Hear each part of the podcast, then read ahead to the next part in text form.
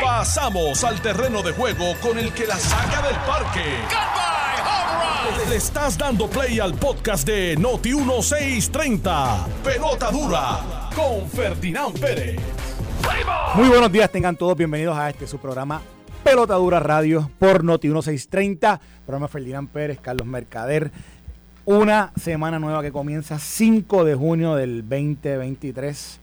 Se ha ido, se ha ido este mes, eh, digo, este año volando. Ya estamos ya en el mes sexto del año, mes donde acaba la sesión legislativa, mes donde, donde acaba el año fiscal eh, 2023, mes de mucho calor que, la, que nos está arropando el calor, mes donde, donde bueno, ya en, en cuatro o cinco, cuatro, los cinco días que han, que han transcurrido de este mes, muchísimas cosas pasando y nosotros vamos a estar discutiéndolas todas aquí. Son las 10 de la mañana. Este que les habla es Carlos Mercader, Ferdinand Pérez. Hoy está, como todos los lunes, en su tratamiento de, eh, contra el cáncer, a quien eh, a él le mandamos nuestra nuestro apoyo, nuestra, nuestras oraciones y nuestro, todas las buenas vibras del mundo para que ese tratamiento haga el trabajo que tiene que hacer y pueda, y pueda Ferdinand Pérez restablecerse pronto de su salud y pueda estar con nosotros todos los días. Como todos los días, aquí está el buen amigo, el mejor abogado de todo Cabo Rojo. Nadie puede cuestionarlo. Eh, es, es, mi hermano y lo, y lo quiero un montón. Aquí está René Chile Comas. Muy buenos días, Carlos. Saludos a ti, saludos a todo Puerto Rico y un abrazo a Ferdinand que nos está escuchando. Como siempre, un privilegio poder compartir contigo aquí en la mañana de hoy. Y hago la salvedad que eres mi hermano, porque este fin de semana alguien me dijo, pero ven acá y esas discusiones que tú tienes con Chile, esas peleas. Yo, no, no, espérate, de Chile, yo, o sea, sobre todo, aquí hay un gran respeto y hay, un, y hay este una gran solidaridad en el trabajo que hacemos todos los días y aunque tengamos ideas distintas la realidad, para usted lo sepa, eh, René Chile Coma yo, tiene mi mayor respeto y mayor admiración. Eh, la trayectoria que Chile tiene, pocos eh, letrados en Puerto Rico la tienen, eh, en diferentes facetas, tanto del derecho como del proceso legislativo y el proceso político. Así que eh, para que lo sepan, aquellos que tengan dudas, ese es mi hermano y lo quiero un montón. Eh, y la verdad que me disfruto muchísimo. No los disfrutamos muchísimo Eso todos los días aquí el trabajo en la radio. Eso es así, Carlos, y comparto tus expresiones. Igualmente, eh, a todos los que nos escuchan, Carlos y yo mantenemos aquí un, un, debate de altura siempre y tenemos estas discusiones, pero son unas discusiones que los hacemos con mucho interés para que se puedan compartir ambas, ambas posiciones y que los amigos que nos escuchan participen. Y siempre nos están escribiendo. Sigan, sigan ahí, esa ahí, discusión me escribió, que es buena. Ahí me escribió un pana, me encontré con un pana tuyo que se llama, se llama Rey que trabaja que trabajaba con, con Jesús Manuel que de, ah seguro. mando saludos sí. este eh, que ya ahora está en la empresa privada pero, así es. pero muchas batallas que dio desde allá desde, desde la legislatura así un saludo a, él, a, Rey siempre. a él le mando un fuerte abrazo lo conocí o sea, digo ya creo que anteriormente hemos compartido pero, pero compartí con él eh, más, más a fondo este fin de semana y, la, y la pasamos muy bien. Qué bien. Bueno mucha noticia sucediendo eh, usted está escuchando el mejor análisis de la radio en Puerto Rico de 10 a 12 en el mejor programa de el mundo entero, pelota dura. Y nosotros, como siempre, discutimos temas de Puerto Rico, temas también nacionales. Eh, ahorita les voy a hablar un poquito de una noticia que me, que me estuvo curiosa eh, esta mañana, que viene de la NASA, eh, pero les voy a hablar de eso ya mismito. No sin antes comenzar con, hay un nuevo senador en Puerto Rico, eh, un senador por el PPD, en el distrito de Guayama, eh, un servidor, servidor público que trabajaba en el municipio de Salinas, eh, ganó esa elección, una elección de delegados, ya habíamos anticipado que una elección, ¿verdad? que no era una elección eh, abierta, sino que iban a ser de delegados, que habían cerca de 500, solo hablamos el, el, uh -huh. la semana pasada, participaron 382 delegados de esos 500 y salió electo ahora para, para cubrir o llenar, perdóname, llenar la vacante que dejó la, la ex senadora Gretchen Howe, que ahora es representante. Correcto. Eh, eh, eh, una movida interesante, bien pocas veces según brinco, ¿verdad? De, de la, del de Senado, Senado a la, Cámara. cámara. Sí. Eso tendrá, tiene su lógica y quizás podemos hablar un poquito sobre eso más adelante, pero eh, interesante. Hay una noticia que sale en el, salió en el, el viernes y se, y se, le dio seguimiento en el fin de semana, pero quiero, la vamos a discutir hoy más adelante también en el programa, vamos a tener aquí a alguien importante para hablar sobre ello, que es una multa que, el, que le da el comisionado de seguros a la compañía Triple S por un proceso eh, nefasto que, que, atrasaba el pago a proveedores ¿Y por qué esto es importante traerlo? Nosotros venimos aquí discutiendo el tema de la salud el tema de las aseguradoras. En el programa Jugando Pelotadora Televisión, ustedes saben que Ferdinand ha traído este tema ya en varias ocasiones y, bueno, incluso el, viernes pasado, Ferdinand tuvo un super programa donde tuvo a un montón, que creo que eran más de 30 eh, nuevos eh, médicos graduando. Eh, y el tema, el tema de, la, de las aseguradoras fue un tema que salió a la discusión. Y así que nosotros vamos a tocar este tema hoy, más adelante, qué significa esa multa, qué significa este proceso de eh, seguimiento, este proceso de, auditoría o, proceso De, revisión que hace el comisionado de seguros sobre las aseguradoras y sobre estos procesos que Triple S aparentemente eh, estaba implementando, que eran, que eran en contra de los proveedores de salud. Así que vamos, vamos a hablar sobre eso. Oye, yo no sé cuántas personas aquí vieron Game of Thrones. Game of Thrones, pero Game of Thrones tuvo como, yo no sé cuántas series, tuvo cuántos seasons, tuvo como 14. Tuvo como 14, años. Pues en el nuevo season de la Junta de Supervisión Fiscal contra eh, los municipios, hoy sale a relucir eh, la voz del presidente de la Federación de Alcaldes que la levanta nuevamente para decir que el tema de las alcaldías, el tema de las alcaldías sin dinero, no es un tema del año que viene, es un tema de julio de este año. Eso quiere decir Estamos a, de un 25 años, 25 días. 25, días, y se pueden quedar más de 40 municipios en la calle. Interesante porque, de nuevo, se venía como que posponiendo esta conversación, de decir, no, ese tema no va a ser ahora, va a ser más adelante, pero el hecho de que el presidente de la federación lo esté diciendo ahora, cuán, ¿verdad? Cuán cierto es todo este tema, vamos a tenerlo aquí ahorita, dentro de varios minutos, para hablar con él sobre todo esto, sobre todo esto y ver cuál es el estatus actual de esta comunicación con la Junta de Supervisión Fiscal, porque se, se supone o habíamos, habíamos entendido ¿verdad? de que habían llegado a unos acuerdos en este proceso de, presupuesto que, by hoy que también hoy sale a relucir que el representante Jesús Santa dice que ya está listo el presupuesto, que lo van a someter. Hay unas partidas particulares o especiales distintas que anteriormente se habían discutido, de las que se habían discutido con el tema de la UPR y el tema de los municipios.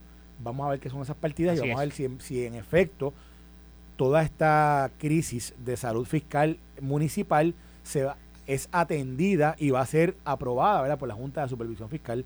Como ustedes saben, ya el presupuesto no se hace de la forma que se hacía hace seis años atrás, siete años atrás, se hace en todo el proceso legislativo, pero con el aval último de la Junta de Supervisión y hacia eso es que nos encaminamos estos próximos días y si viven o no viven los municipios en esta saga ¿verdad? De, hmm. de, de, la salud fiscal de, de, ellos mismos, pues vamos a tocar ese tema ahorita y eh, hablar con el presidente de, la federación. Ahorita también vamos a tener una, un mensaje importante del FBI aquí a través de este programa. Oh, sí. Eh, algo, un, un, un anuncio que, que, va, que va a hacer el FBI eh, sobre un proceso que ellos están llevando a cabo y aquí lo vamos a estar anunciando. Eh, Aquí hay un tema, este fin de semana fue fin de semana de manifestaciones. Sábado hubo la manifestación de, los movimientos conservadores con el tema del secretario de Justicia. Hay una respuesta del gobernador, vamos a tocar brevemente eso. ayer eh, se celebró la marcha del orgullo LGBTT. Eh, y entonces, interesante porque hubo mucha participación política. Eh, ahora, hubo como algo, hubo en la, presenta, en la manifestación política, pudimos ver al PIB y a Victoria Ciudadana juntos pero también está el PPD, pero no están juntos. Entonces, ¿qué significa eso? Esa alianza, ese, ese, ese caucus permanente. Ese que, junte. exacto, que pues, vamos a hablar un poquito sobre eso. Eh, y, que, y qué implica, más allá de la participación de, en, la, en la marcha de este fin de semana, qué implica eh, esta, básicamente que operan como un, como si fueran uno solo. Y veíamos a Manuel Natal con una camisa de alianza, tanto el tiempo hablando de alianza, así que sabrá si sería el nuevo partido. O sea, el nuevo partido se llama Alianza. El PIB y, Victoria Ciudadana. Vamos a tocar ese tema, tocando también cómo es que operan dentro del proceso legislativo, porque a mí todo el mundo dice que operan como si fueran un cauco. Eh, y, y, cuán cierto puede ser eso y, y qué efecto político puede tener a futuro aquí lo vamos a estar discutiendo. Y, que es importante, ¿verdad, Carlos? Que, que los amigos que, ¿verdad? Y los puertorriqueños todos sepan realmente eh, qué es lo que este, este, este junte o esta alianza está proponiendo para Puerto Rico, ¿verdad? Porque posiblemente muchos de los amigos que eh, militan en el PIB no están de acuerdo con algunas de las posturas del otro lado. Así que, o sea, hay que, hay que estar bien claro y yo creo que deben de, de dejarle saber al pueblo puertorriqueño realmente en qué línea están. De acuerdo. Yo creo que ahí hay, ahí hay un, ahí hay un, tema bien interesante para discutir. Eh, también aquí hay, hay, un tema sobre, también quiero hablar sobre la política a nivel, eh, a nivel de, la, campaña presidencial. Eh, hoy, hoy pasó algo bien raro en Washington DC entre ayer y hoy, un tema ahí de un avión que ni se sabe para dónde iba ni, ni, de quién era y finalmente acabó estrellándose. Vamos a hablar un poco sobre eso, que está pasando a nivel nacional con, con todo esto de con todo este tema de, las campañas presidenciales. Eh, esta semana viene un nuevo anuncio de otro candidato más eh, republicano que va, a estar nuevamente anunciando a una entrevista con Elon Musk eh, por la red social Twitter. Vamos a hablar un poco de eso, cómo está cambiando la forma de que estos candidatos, estos precandidatos están haciendo sus anuncios políticos para la para la para las diferentes este, posiciones que están aspirando. Vamos a tocar el tema de ahí, ahí hubo una pelea allí, un melee eh, en, en Fajardo, en el baloncesto superior nacional. Oye, no sé si lo viste, eso, Carlos. Pero como entra ese, ese fanático y cruza la cancha de un lado a otro, de un extremo a otro, sin que nadie lo interviniera. O sea, ¿cómo esto sucede? ¿Cómo esto es posible? No sé, pero, pero pues no sé si es el calor que los tiene, que los tiene, los, tiene levanta los ánimos. Pero el calor ha estado, ha estado fuerte ayer, ayer en la noche. Yo no sé qué experiencia ustedes tuvieron, pero ayer en la noche yo estaba en casa un familiar y entonces salgo brevemente y cuando salgo yo parecía que estaba en un sauna y eran las 8 de la noche, o sea, era, las 9. Decía, wow, pero qué calor es este. este la verdad que está, está duro, duro, duro, duro lo que, lo que está pasando. Ahí por ahí Manny Manuel de nuevo las noticias, parece que estamos en 1998. Eh, porque ¿Tuviste eso? Sí, que una pena, pero... Es triste. Sí, eh, pero nada, eso lo, lo comentarán brevemente ahorita. Y eh, sobre otros temas importantes, millonarias obras que se están ahora haciendo para la canalización de los ríos, de la estación del cuerpo de ingenieros. Eh, son 18 proyectos me alegro que se estén moviendo. Estoy seguro que allá Betito Márquez está contento porque Betito era uno de estos alcaldes que venía. Enhorabuena. Ya era hora. lleva como 30 años. Ya era hora. Eh, después hablaremos con él porque eh, la verdad que la lucha de los alcaldes con estos temas han sido han sido eh, milenarias casi. Y, este, y por fin, por fin se están moviendo, así que eso es bueno. se cuestiona la nueva ruta propuesta para para el tren urbano. Para el tren urbano. Está interesante, Carlos, y deberíamos de, tocarla. Sí, como que está, está cogiendo mucho calor este tema, ¿no? Bueno, porque es que está se está proponiendo que una de las estaciones que se nueva sea en el distrito de convenciones. Y deberíamos de, analizar un poco. Yo no sé si en un principio, cuando se concibió el tren, mm. eso estaba integrado, porque recuerdo que Caguas era un elemento importante y no sé si la ruta o el carril que existe ahora mismo era una zapata para eso. Eso es correcto. Y hubo como un cambio de planes, pero la realidad es que el tren es una operación este, bastante perdidosa, pero los sistemas de transporte pero son, así, eso es así. Sí, pero es importante que lo discutamos porque... Pero no tiene, o sea, comparado con otras ciudades, que no sé si somos comparables con otras ciudades para serles honestas, pero está bien por debajo. ¿Sabes lo que pasa? pero en DC es así, no hay que es así. Lo, lo, que pasa es que en esos lugares... chavitos para eso.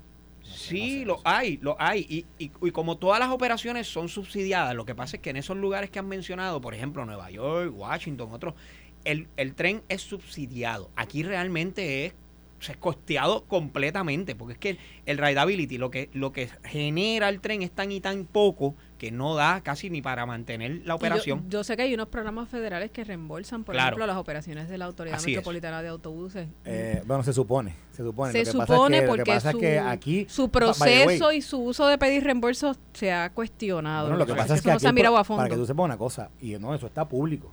Aquí no ha habido proceso de competencia para, para eso, para, eh, la, la, la, la, compañía que corre los procesos de, del sistema de autobuses aquí en Puerto Rico, eh, va sin competencia más de 10 años. Lo, lo, han estado llevando a un contrato de emergencia y es la razón por la cual... La Junta hizo un eh, señalamiento sobre, sobre ese particular hace, hace un tiempo. Y FDA no da todo el reembolso que pudiera dar por eso, porque estamos incumpliendo con los procesos de competencia para que, para que estemos claros con eso. Eso es así. Pero yo no eh, sé si el tren urbano funciona de la misma manera y si estamos sacando total provecho también, dada que es una operación que siempre lo... Pero ahora mismo tenemos, tenemos fondos para, para construcción y para mejorar hasta dónde va a llegar el tren. Lo que pasa es que se está añadiendo... ¿Y para el mantenimiento? Bueno, lo que, pasa es, lo que pasa es que existe ah. también fondos para el mantenimiento.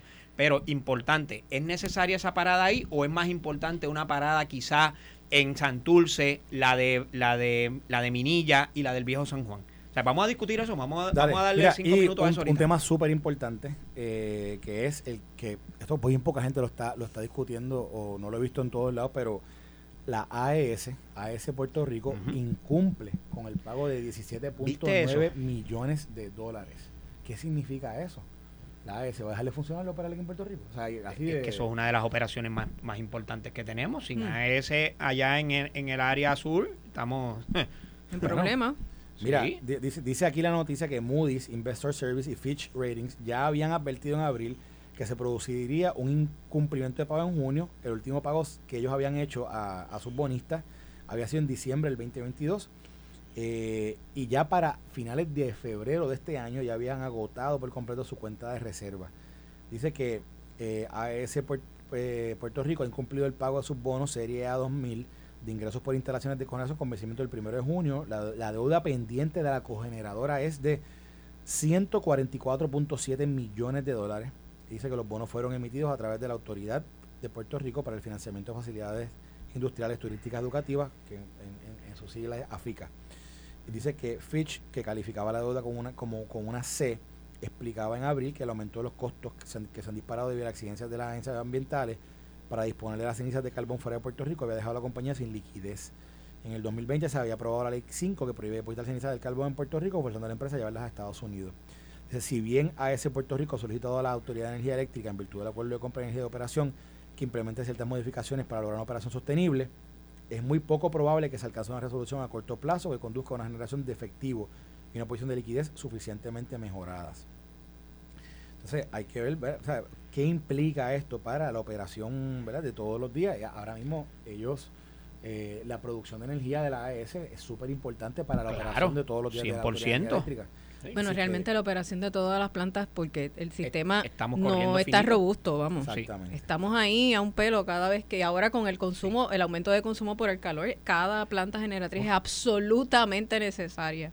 Independientemente de que podamos discutir otros factores, ¿verdad? Sí. Pero en este momento, súper, súper necesaria. Bueno, entonces eh, también un grupo grande de estadistas están hoy allá en, en DC, están eh, eh, trabajando un proceso de cabildeo a favor del proyecto de estatus 2657 y eh, vamos a ver lo que vamos a ver lo que eso trae y cuánta gente está por allá y, ¿verdad? y qué, qué- qué implica. Vamos a empezar por el tema de. Me gustaría empezar por el tema, porque vamos a estar tocando varios temas que hablamos hoy. Pero me gustaría empezar por el tema de lo de la, de lo de la manifestación de este fin de semana, de lo de eh, Victoria Ciudadana, el PIB y el PPD, ¿Viste, Carlos? abiertamente Sí. estando en la, en la marcha esta de, de, orgullo gay este que se dio. Eso sí, en San- Juan, correcto. Este, Bueno, se da en San Juan y se da en Cabo Rojo. Sí, pero, pero, la, pero la que ellos La de este fin de semana fue acá en San fue acá Juan. en San Juan. Sí. Y entonces, interesante, me, va- me, me estuvo interesante cuando uno mira las redes sociales. Usted sabe que hoy día todo se publica por las redes sociales en términos de la participación de los políticos.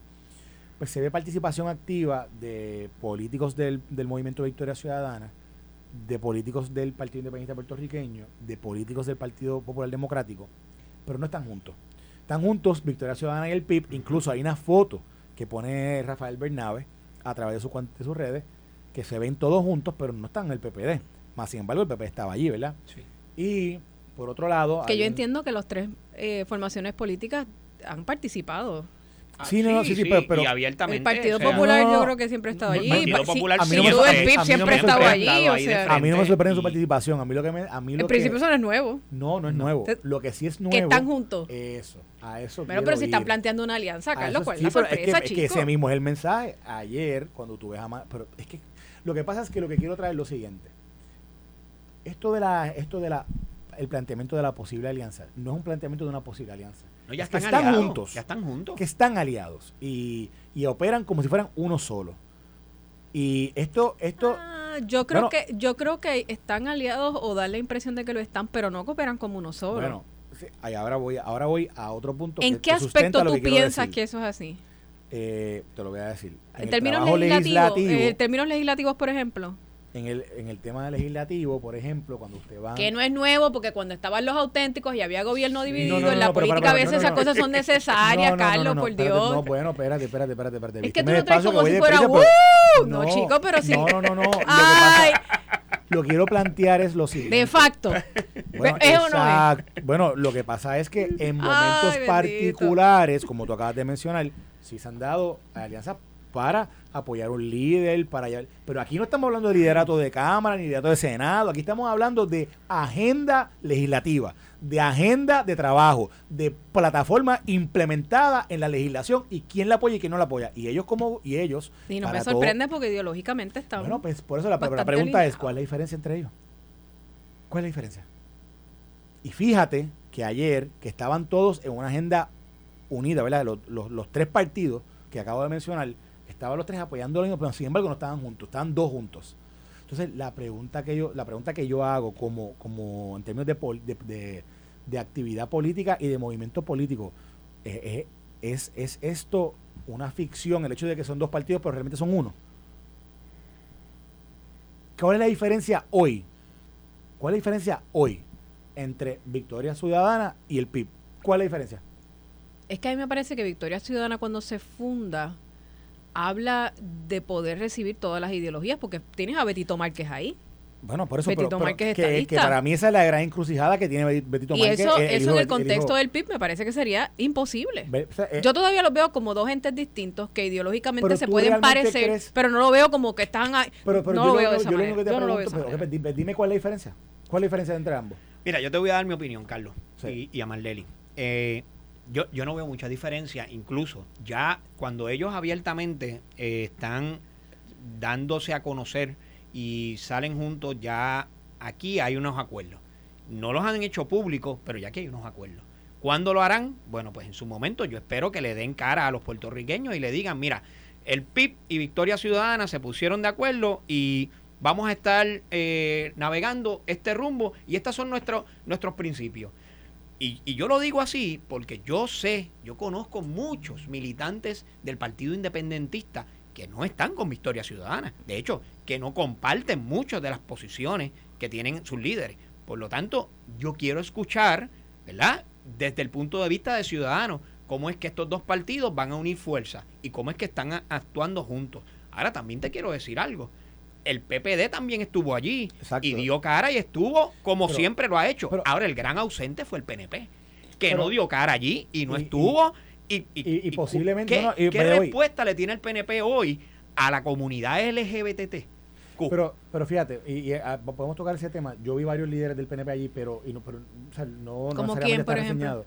Yo vi, bueno, vi un montón, vi a todo el liderato de, no de los de los del PNP no Democrats, los vi estaban allí. allí. Estaba, no, yo vi varios. Yo vi. No sé, yo pensaría que, Viz, pues, que es PNP, de nuevo, estaba- ideológicamente, O sea, yo lo que varios. piensan no se alinean. No, yo vi varios. se pero- alinean con pero ese sector. allá- No, no. Pero fíjate, de nuevo, y quiero traerlo el tema porque es que ayer, yo no sé si esto lo habíamos visto antes, pero ayer cuando Manuel Natal sale con su con su indumentaria, sale vestido, tiene el nombre de Alianza.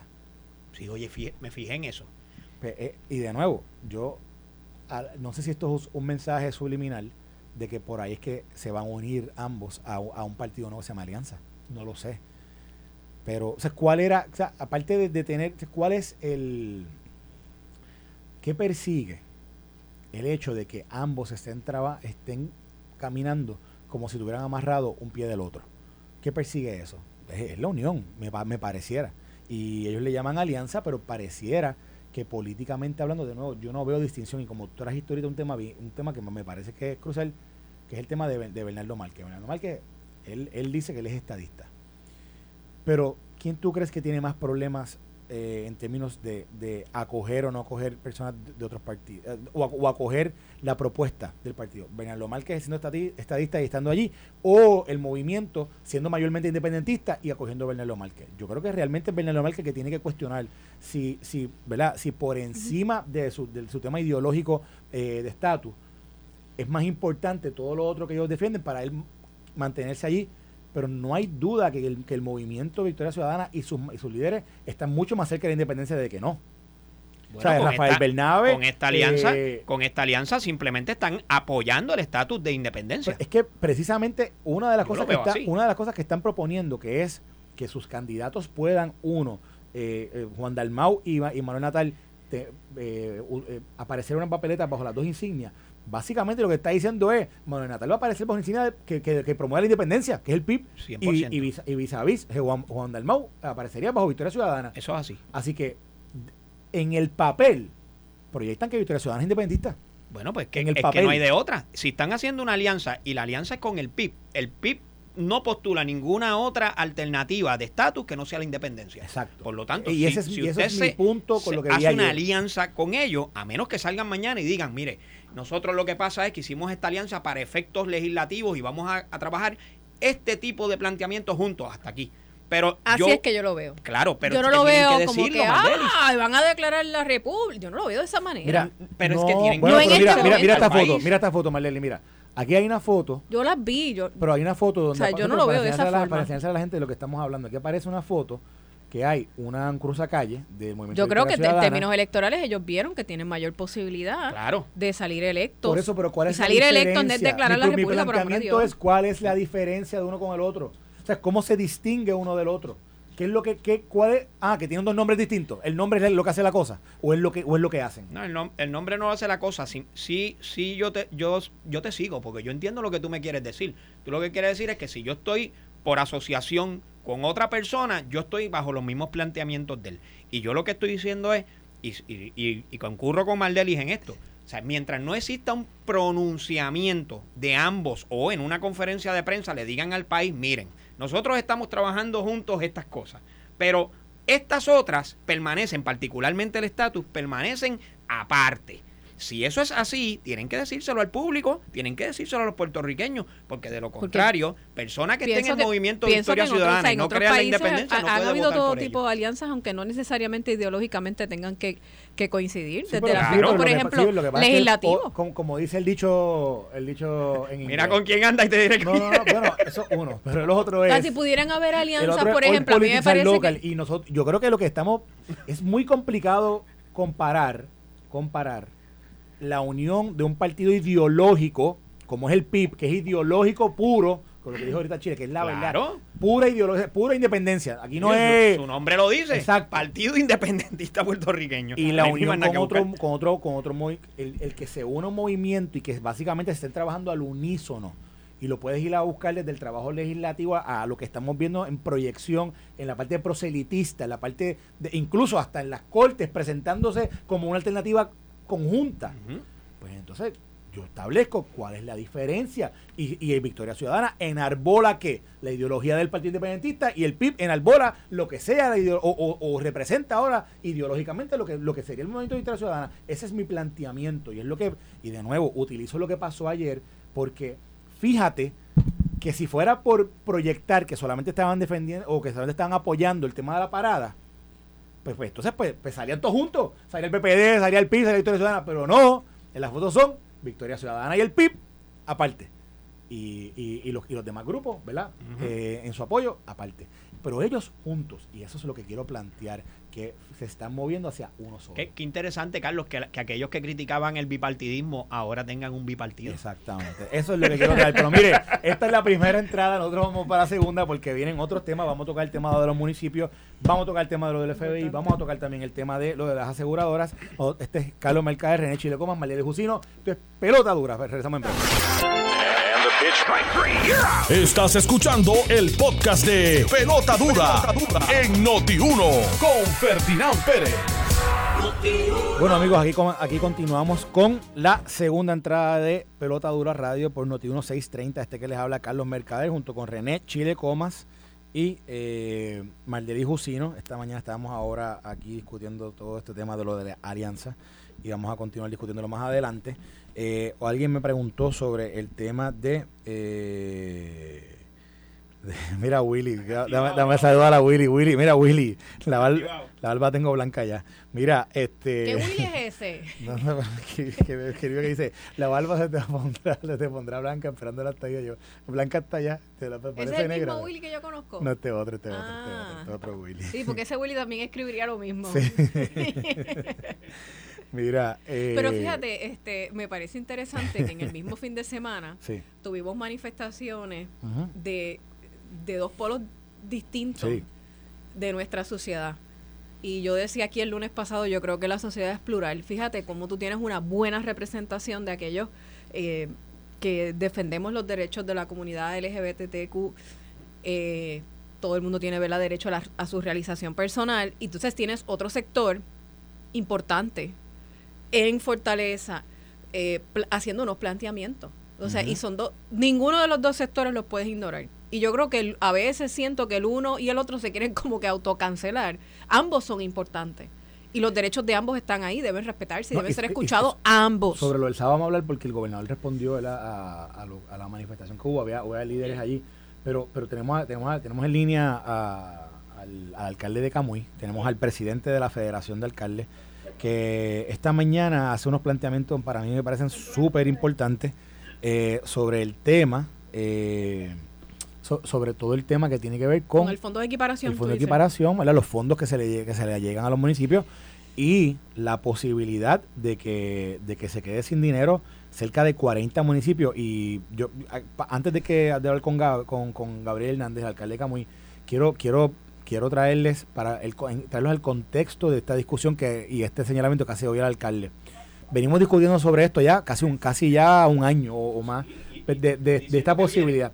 Pero en algún momento... más de un año, porque hace más de un año eh, se vienen reduciendo consecutivamente eh, los fondos, el fondo de equiparación que se le da a los municipios. Exacto. Y ya llegó, se te cuento el lobo. ¿Sabes qué? ya llegó. Por ahí viene, por ahí viene y llegó. Se decía que se habían llegado unos acuerdos que supuestamente, ¿verdad? Que este año, eh, eh, este, esto de esto de que los fondos, de que los municipios se quedaran sin fondos, no iba a ocurrir ahora sin más. Sin embargo, Gabriel la FAF estaba bien activamente trabajando con eso. Esta mañana Gabriel Hernández dice que esto va a pasar ahora. Así que para hablar sobre esto, tenemos aquí al alcalde de Camuy, al eh, honorable Gabriel Hernández. bienvenido a Pelotadura, buenos días. Buenos días a ti, a Carlos, y a todas las personas que nos sintonizan esta hora de la mañana. Eh, oye, Gaby, eh, te, digo Gaby por, por el cariño y, el respeto, te digo Gaby, una pregunta. Cuéntanos un poco el señalamiento que estás haciendo esta mañana como presidente de la federación con este tema eh, de, los fondos para, para, para los municipios. Estás diciendo que ya en julio primero, estamos hablando en 25 días, hay una gran posibilidad de que cerca de 40 municipios se queden sin fondos. ¿Esto es cierto? Bueno, eh, en 25 días comienza el nuevo año fiscal. Nosotros hemos estado planteando desde, desde años fiscales anteriores de que el gobierno tiene que identificar una fuente de ingresos recurrentes para, eh, para los gobiernos municipales, ya que desde 2017 eh, los municipios han perdido sobre 300 millones. Eh, nosotros le planteamos a la Junta Control Fiscal, nos hemos reunido con el director ejecutivo en dos ocasiones. La primera ocasión fue tanto el presidente de la, de la Asociación de Alcaldes y este servidor y la última reunión que tuve que el director ejecutivo me visitó a la ciudad a la ciudad de Camuy eh, planteándole lo importante lo vital que, es que se apruebe este fondo de servicios esenciales que lo que va a garantizar es que se pueda recoger la basura en, en, cada uno de los municipios, que se pueda recoger el reciclaje, que se puedan recoger los escombros, que se pueda dar servicios de amas de llave a sobre a cientos de ancianos que lo necesitan en cada una de las ciudades. Ahí, ahí me, ahí me detengo, alcalde, porque en la página, para, para que usted nos pueda dar el punto de vista de, de, de los municipios, en la página de la Junta de Supervisión Fiscal hay toda una pestaña dedicada a los municipios y cuando se habla de la reducción del fondo de equiparación, un poco en la información que está ahí, la Junta plantea y dice, no, espérate, porque hay una ley que se aprobó para, para dinero para el recogido de basura. Yo estoy quitando este lado, pero estoy dando este todo este tipo de fondos y uno de ellos, me recuerdo que es para para el recogido de desperdicios sólidos y otra serie de fondos que se le están dando a los municipios. La pregunta es, ¿eso es suficiente? No es suficiente cuando miramos ese capítulo de, del plan fiscal referente a, los gobiernos municipales.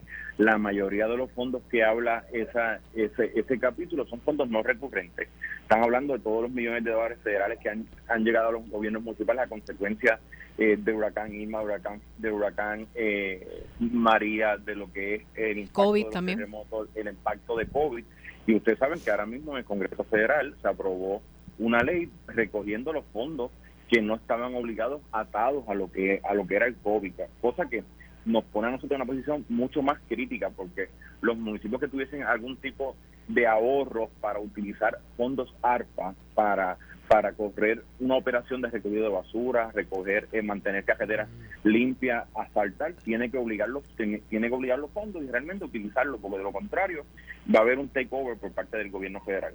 Eh, y recordaremos que lo de la ley 53, que fue la reestructuración de la deuda, eso fue unas negociaciones que hubo con Cámara, con Senado y se le hizo una asignación a los municipios, pero eso fue una negociación ínfima. Lo que nosotros estamos pidiendo es que se nos apruebe este fondo de 150 millones para poder garantizar los servicios esenciales en los diferentes gobiernos locales. Lo que estamos pidiendo a la Junta de Control Fiscal es que si el gobierno federal está subsidiando el plan de salud del gobierno en un 74%, pues que las aportaciones de los gobiernos municipales no sean no sean mayores a 26%. O sea, eso, le daría, eso le daría un aire. Ah, recientemente, hace varias semanas, la Unidad Investigativa de las Noticias hizo un podcast con el alcalde de Bayamón y el director ejecutivo del CRIM. Y el alcalde de Bayamón eh, eh, reconoce las grandes dificultades que van a tener sobre todo los municipios más pequeños. Pero él decía que a base de esos fondos federales, que como usted menciona no son recurrentes, le daba vida como a dos años más uno o dos años más a los municipios y que entendía que al final quizás dos municipios podían quedar totalmente inoperantes, pero usted nos habla de 40. Sí. ¿Qué, qué cambió de, hace más o menos un mes que estuvimos sentados un buen rato con el alcalde de Bayamón ahora? Porque sabíamos que en ese momento se estaban dando, y recuerdo que ese día usted estaba reunido, porque le habíamos invitado a participar y no pudo, porque usted tenía una reunión precisamente la que mencionó aquí. ¿Qué ha pasado desde ese momento al día de hoy? Que hoy tenemos ya una ley firmada por el presidente de Estados Unidos recogiendo fondos eh, que tenían que tienen que tenían toda la nación de fondos no obligados eh, eso nos ha obligado a nosotros a poder obligar fondos que quizás los podían haber dividido entre los próximos dos años fiscales. Eh, y cada situación eh, económica de cada municipio es individual. y como bien mencionó tanto el alcalde de, en esa entrevista, tanto el alcalde de Bayamón como el alcalde de, de, muchos municipios han recortado gastos, han hecho ajustes, pero realmente eh, la cantidad de dinero que recaudan de las diferentes contribuciones que hacen los ciudadanos no son suficientes para poder garantizar el servicio a la ciudadanía. Mi mejor ejemplo, eh, yo tengo eh, 100 amas de llave eh, que le doy servicio a 100 envejecientes. Sin embargo, tengo 300 envejecientes en lista espera pidiéndome los servicios de, de una ama de llave. Y de eso se trata. Alcalde. Alcalde, una pregunta. O sea, todos sabemos que la Junta a veces es bien difícil de que, de que suelte cantidades como esta que se están solicitando, pero ante esta necesidad tan urgente, porque y, y yo lo considero algo urgente, eh, ustedes como federación están ya en la misma línea y van a hacer esta petición eh, de la mano del gobernador y de, y de los presidentes legislativos y igualmente están incluyendo aquí a la Asociación de Alcaldes o esto es solamente una iniciativa de ustedes en la federación? No, el gobernador desde que está en el cargo ha sido a favor de los gobiernos municipales, política pública ha sido a beneficio eh, de darle más poderes a los gobiernos municipales eh, y eso eh, se ha trabajado de la mano, tanto la Federación de Alcaldes como el gobernador hemos trabajado de la mano y hemos llevado el mensaje a la Junta. Tengo que reconocer también al presidente de la Cámara, Rafael Tatito Tatito Hernández, que también eh, se, ha, expresado y ha estado apoyando eh, lo que es la estructura de los gobiernos municipales y porque es importante nutrir eh, nutrir a los gobiernos locales que tengan más responsabilidades porque realmente esas responsabilidades tienen que estar atadas a unos ingresos recurrentes porque las carreteras estatales quien le da mantenimiento son los gobiernos locales, son los municipios. bajo la administración de Pierluisi nos han asignado unos fondos para mantenimiento de carreteras, pero como quiera ese dinero no da abasto eh, y como quiera el gobierno municipal lo sigue haciendo. Y eso se trata, yo vi al director ejecutivo, la última reunión que tuve con él, eh, abierto al diálogo, lo vi con, con abriendo una posibilidad de que se haga una asignación de fondos. Lo que nosotros queremos es que, que sea la suficiente eh, y de que, se, y que quede plasmada. Alcalde, AFAF, AFAF estaba trabajando con unos índices de vulnerabilidad, es decir, ellos estaban midiendo cuáles eran los municipios que verdaderamente eh, todos se van a ver afectados, pero los más afectados por las necesidades y la composición de la, de la población. Eh, sé que Loíza era uno de esos municipios eh, y esto ya va hace más de un mes cuando supimos en la unidad investigativa que se estaba trabajando con esto. ¿Cuáles son esos otros municipios que se van a ver más que se van a ver afectados como, como el pueblo de Loíza? O sea, ¿cuáles son los los más afectados por el por restarle esta cantidad de dinero, estos millones de dólares? Sí, realmente eh, AFAF hizo una investigación, un análisis con un economista eh, del sector privado, donde estableció que el municipio de mayor vulnerabilidad es el municipio eh, de Loíza eh, y el de menos vulnerabilidad es el municipio de Guaynabo. dentro de este análisis, la distribución de los 150 millones se está haciendo a 100 a 75 municipios. Se está dejando fuera el municipio de San Juan, el municipio de Bayamón y el municipio de Guaynabo. ¿Y cuáles son los como los, primeros 5 o 10 municipios más vulnerables eh, según el Lo hice y Comerío, yo creo que escuchado eso. Lo hizo Comerío, Las Marías, realmente todos los pueblos que están en el centro de la isla eh, su actividad económica es menor. Al ser menor, pues tiene mucho más vulnerabilidad, el nivel de pobreza es mucho mayor. Eh, y por eso es que estos municipios desde el centro de la isla y, pueblos como Loíza son los que mayor vulnerabilidad tienen. Ok, ok. Eh, pregunta, pregunta. Robert Mujica, que es el director, es, el director de la Junta de Supervisión Fiscal. Robert Mujica era el director de, de gerencia y presupuesto del estado de Nueva York. Y él, ¿verdad? Eh, a diferencia de Natalie Yaresco, que no tenía experiencia alguna con el, con el tema eh, gubernamental eh, norteamericano, Robert Mujica sí conoce el tema estatal y lo conoce, y el tema municipal de los condados, etcétera, como opera en Nueva York. ¿Cómo, cómo, cómo usted ve la diferencia en, la, en el entendimiento y la comunicación entre Natalia Yaresco y Robert Mujica sobre este tema? Mucho más abierto. Eh, entiende lo que es la estructura de gobiernos municipales. Yo no tuve la oportunidad de llevarlo a Camus y lo que yo le decía al, director ejecutivo, nosotros no tan solo estamos viniendo a la Junta a pedir, también estamos dispuestos a dar.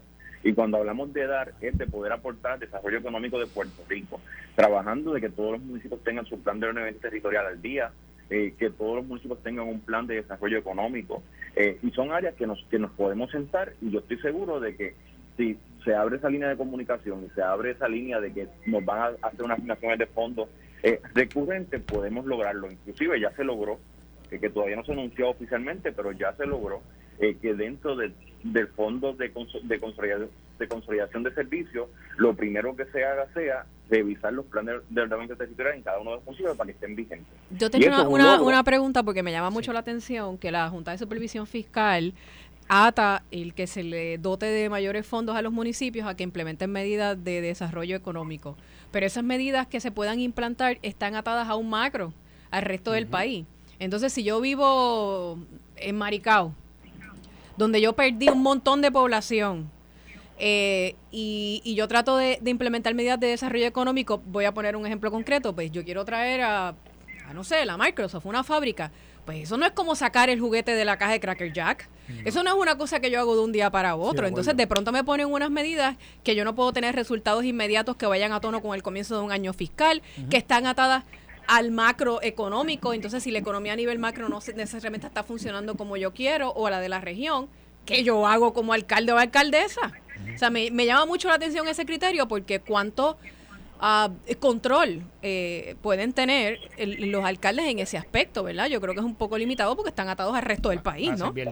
no a mí, te, voy, te voy a poner un ejemplo. Nosotros en el municipio de Camuy tuvimos unas 100 mil pies cuadrados de, naves de Prisco que, estaban bajo Prisco, tuvieron más de 20 años inoperantes se hizo un convenio entre Prisco y el municipio de Camuy y el municipio de Camuy administra las mismas y en menos y en menos de seis meses, una vez adquirimos la administración de la misma, eh, las ocupamos en un 100%. Ahí ahora yo tengo una manufacturera eh, de ropa militar que me está generando 200 nuevos empleos. Tengo eh, una cadena puertorriqueña que produce enseres para cocinas y baños que me está generando sobre 50 nuevos empleos y, y, me establece hasta un outlet, en mis, una tienda outlet en mis facilidades. Eso es un ejemplo de cómo podemos hacer desarrollo económico, de cómo los gobiernos municipales son efectivos al momento eh, de trabajar cada una de las necesidades que tiene su municipio. Mira, eh, eh, alcalde, quizá una, una última pregunta. hoy es 5 de junio y el presupuesto se está sometiendo esta semana. ¿cuándo, ¿Cuándo se necesita una respuesta, verdad? Porque estamos hablando de... lo, lo que quedan son tres semanas realmente eh, o digamos dos semanas y media de, días de trabajo. O ¿cuándo, ustedes esperan una respuesta de parte de la Junta? Bueno, como ustedes saben que la Asamblea Legislativa tiene hasta el 25 de junio para aprobar, para aprobar el presupuesto eh, y, esa comité de conferencia, si hubiese algún tipo de discrepancia con Cámara y con Senado, eh, entiendo yo que anterior al 25 hay una fecha límite para que la Junta de Control Fiscal evaluar también el presupuesto que va a aprobar la Asamblea Legislativa. Yo entiendo que esos últimos 10 días eh, de este año fiscal, del mes de junio, van a ser cruciales. Eh, naturalmente, la Junta y el gobierno eh, finiquitan este asunto bien bien cercano a la fecha del primero de julio. Bueno, pues vamos a estar pendientes porque hay que pues, estar, hay que estar pendiente porque esto, esto juega la, vida. La, realidad de los municipios puede cambiar de un día a otro, del 30 de junio, el primero de, de, julio, ya puede ser otra realidad y, y, no quisiéramos ¿verdad? Que, que pase algo eh, eh, ¿verdad? Que, que sea en detrimento de los puertorriqueños. Así que, alcalde, nada, vamos a estar pendientes a este tema, vamos a estar dando seguimiento. Le agradecemos que haya estado con nosotros esta mañana aquí. Gracias a ustedes por la oportunidad. Bueno, ese era el presidente de la Federación de Alcaldes, el alcalde de Camuy, Gabriel Hernández. Ya ustedes vieron el, reclamo. Eh, quiero, quiero aprovechar para exhortar a, a, la audiencia que pueden escuchar el podcast de la, de la Unidad Investigativa de las Noticias. ¿Dónde se consigue el podcast? En todas las plataformas, Spotify, Apple, todas las plataformas principales de podcast. Eh, el podcast de la Unidad Investigativa de las Noticias, búsquelo así mismo. La Unidad Investigativa, el podcast. Esa conversación con el alcalde de Bayamón. Si usted quiere saber por dónde van los tiros en sus municipios, escuche, escuche, como dicen por ahí, a King of the North, escuche esa conversación que tuvimos a Hernaldo Rojas y esta servidora con el alcalde y el director ejecutivo del CRIM, eh, Reinaldo Paniagua. Bien, bien interesante, generó muchísima discusión al interior de, del canal. Así que les exhorto a que lo, a que lo chequeen, porque mira cómo está eh, resultando esta discusión tan importante con relación a la viabilidad de los municipios. A mí, a mí, a mí lo que, te, te quiero traer este Y hablamos hasta de esas propuestas que hablaron de hacer condados, ¿te suena familiar? que se habló de hacer counties y todo el mundo lo ignoró y no...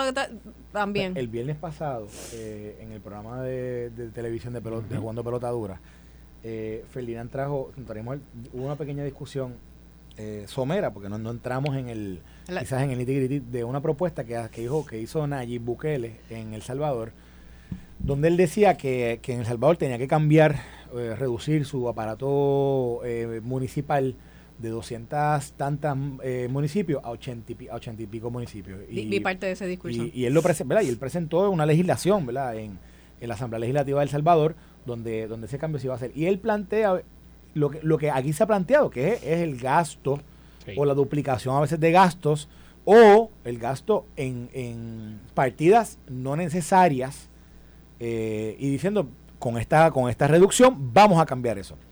¿Qué pasa? Se trae a Puerto Rico y, en la discusión que estábamos teniendo esa noche, es lo que tú acabas de mencionar, Marleli, esto es algo que, venimos discutiendo hace tiempo. Y, yo planteé en esa noche que, que por más resistencia que haya, vamos eventualmente a desembocar en eso.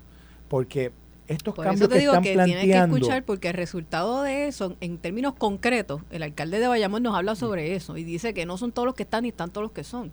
¿En qué sentido? Por ejemplo, él nos traía, que, que te abre los ojos, ¿verdad?, de la discusión, porque estamos hablando de un, de un ejecutivo municipal que lleva un montón de años. Y que conoce mejor que nadie. Que él dice, bueno, si a mí me ponen a comerío, la cantidad de población que tiene Comerío no va a hacer que yo obtenga más fondos federales, por ejemplo, para el programa de damas de, llaves. Así que ahora yo voy a tener más gente con el mismo presupuesto que yo voy a tener que atender. O sea que esos fondos que Comerío quizás puede obtener eh, federales, los pierdes y los pierdes para siempre. No es que esa cantidad, porque tú le añades 2.000, 3.000 personas más, por ejemplo, envejecientes para el programa de damas de llaves, pues ese dinerito no significa que va a pasar ahora a las arcas municipales de Bayamón. Entonces nos trae estos ejemplos que que son importantísimos en la discusión y que tampoco te abren los ojos y te dices, espérate, espérate, que no es a lo mejor como yo pensaba. Este, es una discusión que hay que tener y que hay que analizar para ver las verdaderas consecuencias, porque este, este, ejemplo que él nos trae, pues a mí, te soy honesta, me impactó un montón, pues espérate, pues a lo mejor no es como yo creía, no es como yo pensaba que podía ser, porque entonces si yo junto estos dos, estas dos áreas, pues tengo más carga para, por ejemplo, Bayamón, pero eso no significa que él va a tener más chavitos para bregar con eso, los pierde. Los pierde. Los pierde. Bueno, eh, hay, que, hay, que, sentarse a discutir a profundidad, porque ¿de qué alternativas? Claro que las hay, Carlos. Sí. Claro que no. no yo, yo Tiene que haber. Lo que pasa es que, de nuevo, eh, el tiempo corre, el tiempo pasa y nos estamos, nos estamos llegando a una situación donde, donde si esas medidas no se implementan, pues, pues puede ser, ¿verdad? Que que los platos rotos los paga la ciudadanía y los más vulnerables. Siempre, exactamente. Los más vulnerables. yo en ese sentido eh, es interesante ¿no? el planteamiento que hace nuevamente hoy el, el alcalde de, el presidente de la Federación, alcalde de Camuy, presidente de la Federación de, de Alcaldes, pero interesante lo que la Junta va a responder. Y nosotros vamos a estar dando seguimiento a eso. Esto fue el podcast de Noti1630. Pelota dura con Ferdinand Pérez. Dale play a tu podcast favorito a través de Apple Podcasts, Spotify, Google Podcasts, Stitcher y notiuno.com.